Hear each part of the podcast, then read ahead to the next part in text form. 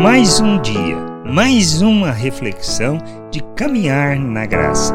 Não existe alegria maior. Não existe alegria maior, como João expressa, por saber que seu filho andava na verdade, revelando o amor de Deus. Como podemos ler na sua terceira carta, do versículo 2 ao 4. Amado, peço a Deus que tudo corra bem com você e que esteja com boa saúde, assim como vai bem a sua alma, pois fiquei muito alegre quando os irmãos vieram e deram testemunho de que você é fiel à verdade e vive de acordo com a verdade. Não tenho maior alegria do que esta, a de ouvir que meus filhos vivem de acordo com a verdade.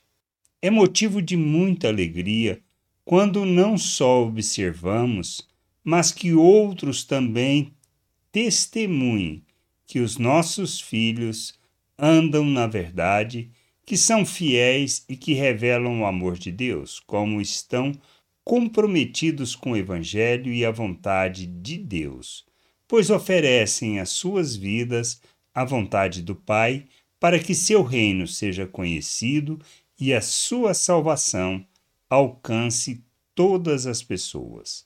Por andar na verdade e praticar a justiça, expressamos Cristo em nossas vidas e agimos como cartas vivas.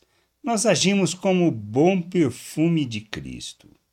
Que possamos, que a gente possa entender, que possamos pessoalmente, cada um se comprometer com o Pai, buscar o seu conhecimento e andar na verdade, na prática na prática da justiça, revelando o amor de Deus e fazendo a sua vontade conhecida. Pois quando fazemos assim, não existe alegria maior àqueles que nos ajudam na jornada e nos suportam no caminho.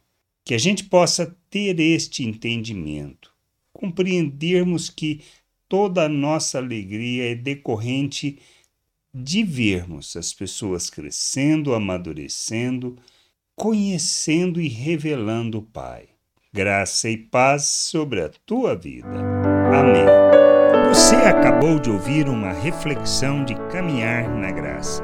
Se você gostou, curta, compartilhe, leve esta mensagem a outras pessoas, para que elas também possam compreender e entender a vontade de Deus. E leia as Escrituras, pois ela é a base, o fundamento para você julgar tudo o que você tem lido e aprendido acerca da vontade de Deus.